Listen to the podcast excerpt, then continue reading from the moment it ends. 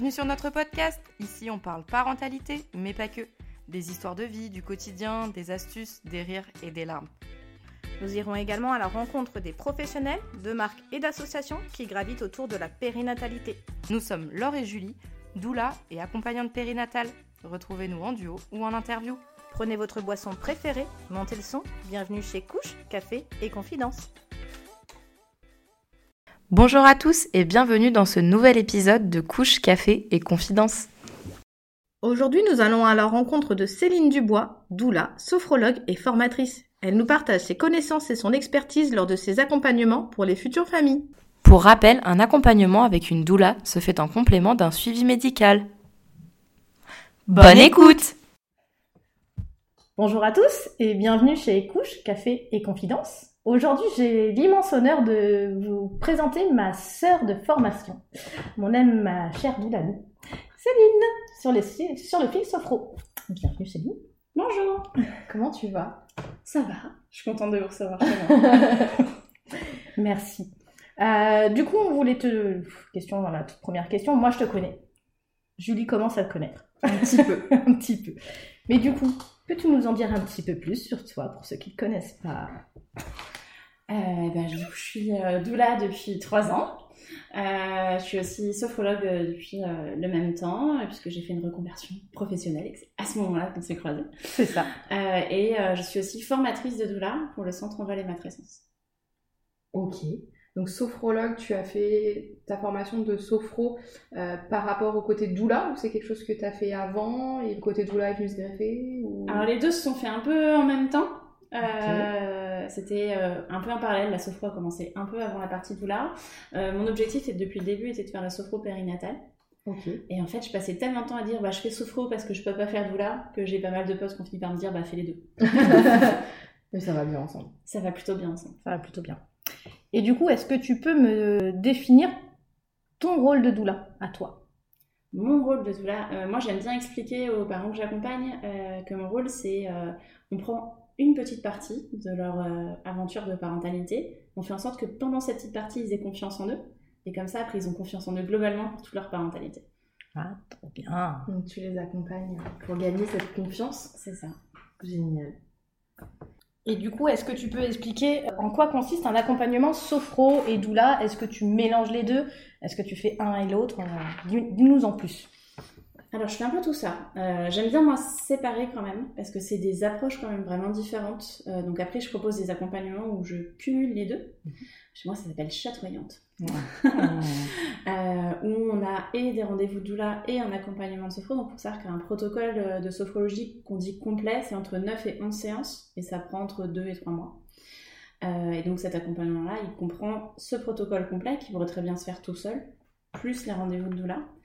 Là où je trouve qu'il y a la force du cumul des deux, c'est justement que on vient renforcer cette confiance un peu dans les deux axes. Dire côté doula, on va avoir un relationnel quand même plus profond, on va aller plus dans le mm. détail des choses, des émotions, etc. Et la sophrologie, ça vient vraiment donner des outils qui vont bah, renforcer les choses et, autonomiser aussi la personne en face. Et puis ça permet d'avoir une relation plus récurrente, parce qu'en sophrologie, on se voit toutes les semaines. Voilà, je trouve que ça se marie assez bien ensemble. Oui. Euh, pour les parents qui choisissent de faire juste un accompagnement de doula, ça arrive quand même que je mette un petit peu d'outils de sophro euh, à leur disposition. On fait un petit peu de visualisation, notamment les respirations. Mais on va moins aller justement chercher euh, la confiance ou le développement soi-même. On va surtout être en diminuer le stress, se relâcher, se détendre. C'est déjà très bien. et puis, voilà, l'avantage d'un protocole complet, c'est qu'on peut aller en fait au début, on est dans ce côté relâchement, détente, euh, et après on va vers l'estime de soi, vers la confiance, et quand on prépare un accouchement, on peut même aller visualiser l'accouchement. Justement, est-ce que tu peux un petit peu expliquer euh, ce que c'est que la sophro pour les gens qui ne savent pas euh, C'est une approche psychocorporelle. Ça veut dire qu'on va venir relier l'esprit au corps, et notamment via les émotions. Euh, voilà, il y, y, a des approches qui sont plus le corps, euh, des approches qui sont plus l'esprit, et là on essaye vraiment de mettre les deux en lien. Euh, et en fait, notamment par des exercices où on va venir prendre le temps, dans un premier temps, de voir ce que ça fait au corps, puis ce que ça fait aux émotions. Et la troisième répétition d'exercice, on essaye de mettre les deux en lien. C'est un peu ça la force de la sophrologie. Je sais pas si vous connaissez les expressions, mais on porte le monde sur ses épaules, on en a Mhm. plein le dos, voilà. Donc on, souvent je donne ça un peu comme exemple de dire bah, le corps et les émotions sont hyper liés. Donc en sophrologie, on vient vraiment faire ce lien-là. Et puis évidemment, on travaille énormément le, le souffle. D'accord. Donc ça, à tout, à tout âge. euh, À tout âge, pour tout objectif. Alors, euh, moi, j'ai vraiment ce côté périnatalité, Oui. mais au sens large, euh, ça veut dire que ça va vraiment du désir d'enfant. Ça peut être pendant la grossesse, mais pendant la grossesse, on parle souvent pour préparer l'accouchement. Alors qu'en fait, ça peut aussi être pour euh, une euh, problématique personnelle qui se révèle pendant la grossesse. Ça peut être en postpartum. ça peut être pour la reprise du travail aussi. Ça permet de se préparer à la reprise du travail, par exemple. Ok, ouais, donc quand on en ressent le besoin. C'est ça. Et typiquement, euh, une femme qui veut euh, être accompagnée pendant euh, sa grossesse, est-ce que tu as des dates clés Quand commencer un accompagnement Idéalement ou pas Bah alors comme il faut quand même 2-3 mois pour faire un protocole complet et que j'aime bien avoir fini moi avant la naissance histoire d'être sûre d'avoir fini, Ouais. bah c'est bien de s'y prendre vers les 4-5 mois, Ouais. on va dire. Après j'ai énormément de femmes qui viennent à moi en fin de grossesse, notamment une fois qu'elles sont en congé mat. Euh, et du coup j'ai inventé un mini protocole euh, qui tient en 4-5 séances. Donc ça va, ce sera pas trop tard si on... Ouais, express. Non, on peut aussi, après on va être plus précis sur les besoins, on va aller moins en profondeur, on va y aller plus vite. Euh, et là, souvent, je conseille justement d'avoir des rendez-vous de doula en parallèle, euh, de façon à pouvoir euh, que ce côté vite en sophro ne soit pas trop impactant. Mais c'est possible. Et du coup, le jour de l'accouchement, tu peux être éventuellement présente et faire des visualisations, des choses comme ça, ou pas ou... Euh, souvent, j'accompagne plus par le souffle le jour J pour les personnes qui euh, ont fait, euh, quand je suis présente en tant que doula, euh, je vais aussi mettre pas mal d'exercices de souffle. Ouais. La visualisation, le jour J, c'est plus délicat, ou alors il faut le faire très court, parce qu'on peut pas partir en visualisation et en relaxation du corps pendant une contraction. Donc euh, ça peut être en début de travail éventuellement, mais dans ce cas-là, les personnes écoutent plutôt les audios que je leur ai laissés. D'accord. Et sinon, on va être par contre sur le souffle. Ok. Ok. Donc c'est euh, pour la gestion de la douleur et tout ça, on est plus du coup sur la respiration, sur... euh, Oui, en fait, après, souvent on travaille ce qu'on appelle la bulle, Mhm. donc la bulle de sérénité ou la bulle de trois petits points, ce qui parle à la personne. Et cette bulle, elle, elle peut venir la reconvoquer pendant le travail, mais c'est pas moi qui vais l'aider. D'accord. C'est en ça euh, que moi j'aime bien cet outil de la sophrologie, c'est que vraiment c'est des outils qui sont à elles et elles les utilisent, elles n'ont pas besoin de moi en fait après pour les utiliser. Ok. Ouais, tu leur fournis en fait une boîte à outils et euh, le jour J, dans la vie de tous les jours, finalement, elles peuvent se servir, euh, ils peuvent, euh, du coup, les familles se servir de ça euh, C'est ça, pour créer aussi le jour J cet environnement euh, ça. positif. Et on parle même souvent, euh, quand on le fait pendant la grossesse, on parle de qu'est-ce que cet exercice va apporter pendant la grossesse, qu'est-ce qu'il peut apporter le jour J et comment on peut s'en servir en postpartum. Ok, ouais, je vois. Comme Et ça, ben justement, et le postpartum, comment ça se passe? Avec la sophrologie Exactement. Alors là, euh, on est euh, pas mal sur euh, de, souvent de la vitalité, on va me demander. Voilà, on est très fatigué. Ça peut être sur de la détente, voilà, parce que c'est pas toujours simple. Donc on peut être sur de la détente, et là ça peut même être des séances ponctuelles où on a juste envie de prendre une heure pour soi à se détendre. On n'est pas forcément sur un protocole compliqué en postpartum.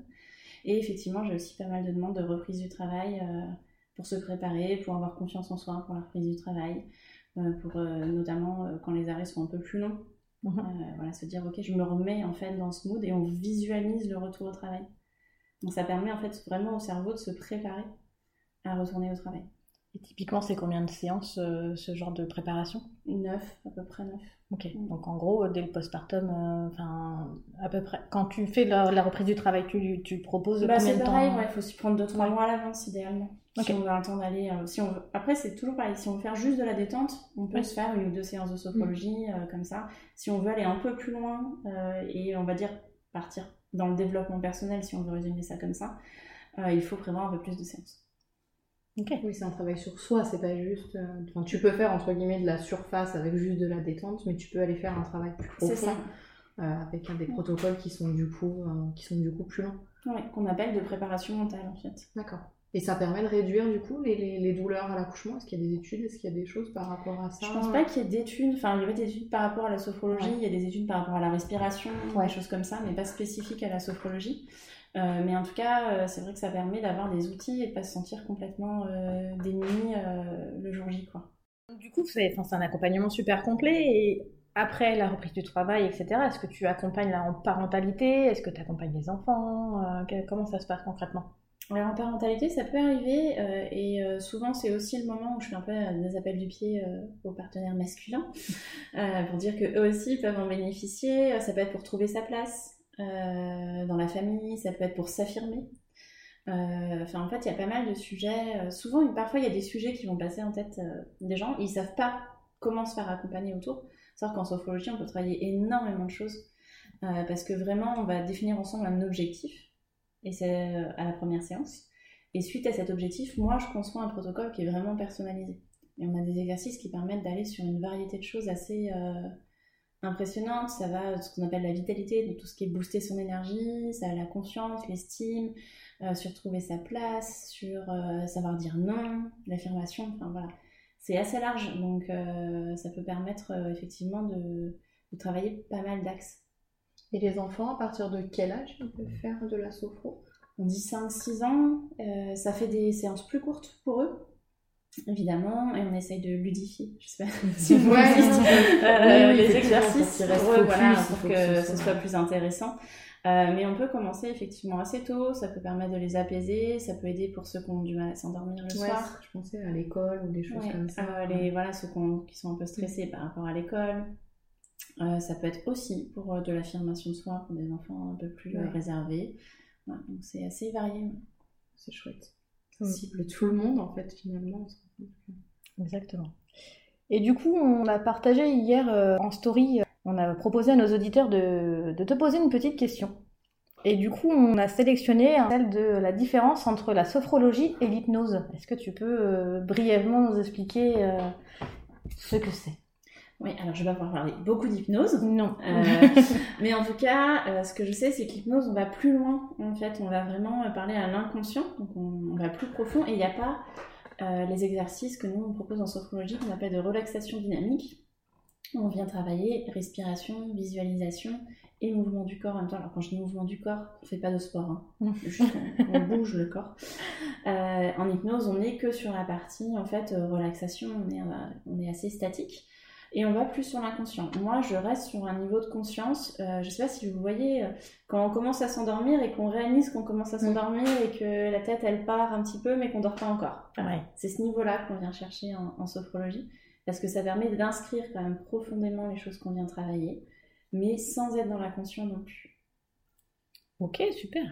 Et typiquement, euh, pour les gens qui veulent chercher un, un sophro, à faire de la sophro, est-ce que tu as des recommandations? Comment on choisit son thérapeute? Est-ce qu'il y a un... Alors, je sais pas si on dit thérapeute d'ailleurs. Si on dit thérapeute pour les sophrologues. Est-ce qu'il y a un annuaire? Est-ce que... Comment on Euh, peut trouver? oui, alors il y a des annuaires. Déjà, il y a, euh, en sophrologie, il y a le RNCP. Donc, euh, c'est une reconnaissance un peu nationale. D'accord. Euh, donc, on peut déjà essayer de s'orienter plus vers des sophrologues RNCP si ça a une importance euh, pour nous. Ça veut dire qu'on a quand même euh, au moins une certification, deux accompagnements qui ont été euh, vérifiés, etc. Donc ça, ça peut être assez, euh, assez important. Euh, sinon, je pense que les différentes... Il y a des... la chambre, par, exemple, la chambre syndicale de sophrologie, qui a un annuaire. Euh, et ça permet bah, voilà, de voir qu'on est... déjà, on doit être RNCP pour être inscrit. C'est gage de qualité. C'est assez gage de qualité, voilà, c'est-à-dire qu'on on est aussi un peu au fait de ce qui se passe dans la profession, qu'on se met un petit peu à jour. voilà. Ça aide. Parfait, je vous remercie. Et bah super. Euh, et du coup, est-ce que tu veux nous parler un peu plus? Donc, tu es formatrice Mhm. de bébé doula. est-ce que tu as envie de nous en parler un petit peu plus? Comment Comment ça t'est venu? Comment Euh, c'est- j'en- sais rien, du coup, je découvre. Comment t'en es Euh, arrivée là? Comment j'en suis arrivée là? Bah, Au cours de, de notre formation, euh, j'avais déjà intégré en fait, l'équipe administrative euh, parce que euh, le centre en Valais-Matrescence a été un des premiers à être certifié Calliope. Ça veut dire euh, qu'on a fait ça notamment pour que les personnes puissent suivre la formation en étant euh, financées par Pôle emploi. D'accord. Euh, donc ça c'était important pour nous et du coup en fait comme j'ai fait une formation de formateur euh, aussi pendant ma reconversion avant la sophro et la partie doula bah, j'avais en fait cette capacité d'ingénierie pédagogique qui nous a permis d'aller chercher ce label là et puis bah, en ce sens j'ai fait un- j'ai aidé à faire évoluer un petit peu la pédagogie du centre les ressources etc et c'était assez naturellement euh, que j'ai rejoint l'équipe de, de formatrices C'est chouette. C'est une autre casquette, euh, du Ouais. coup. euh, C'est très pas mal ça c'est l'entrepreneuriat. Elle est convaincue, je crois. Clairement. Donc c'est chouette, donc tu t'occupes euh, des bébés doula, tu fais la doula des doulas. C'est ça. En tant que formatrice, on est un peu doula des doulas, en plus de passer, euh, euh, voilà, de transmettre des connaissances et des savoirs et un savoir-être, surtout quand on est doula. Euh, bah, on est aussi un peu leur doula pendant leur formation. Et puis on les voit grandir, évoluer. Euh, je trouve que j'ai beaucoup de chance de faire ça et de pouvoir les observer au cours de leurs neuf mois de formation. De voir euh, ce qui évolue chez elles, ce qui change, ce qui travaille. C'est pas toujours confortable de se former en tant que doula, euh, mais c'est pour mieux accompagner les familles après, donc c'est chouette. C'est ça, exactement. Et du coup, tu accompagnes combien de formations là Euh, une seule cette Une année. seule Ok. Merci pour tout ça, Céline. Euh, sur quoi on peut te retrouver? Est-ce que tu as un site? Tu es sur les réseaux sociaux? Sur quel secteur tu interviens? Est-ce que tu fais de la visio? Euh, Dis-nous en plus. Alors, vous pouvez me retrouver sur Instagram, sur le fil Doula Sofro. Euh, je suis aussi, j'ai effectivement aussi un site internet où il y a euh, tous les éventails euh, des choses que, je, que je propose. Et alors, Doula, je fais principalement effectivement le secteur plutôt Nanterre, début du 78, euh, au petit bout de Paris par là-bas. Et Sofro, ça peut se faire en ligne aussi. Ok. Voilà, ça se fait très très bien en visio. c'est des beaux accompagnements aussi, donc c'est vraiment pas un souci. Ben top. Écoute, ben, c'est on- on, ajoutera ton site et tout, euh, tous tes réseaux dans la barre d'infos. Merci beaucoup en tout cas, Céline, pour toutes ces précieuses informations. Avec plaisir. Merci beaucoup. Et puis, bah, à la prochaine. À bientôt. Au revoir.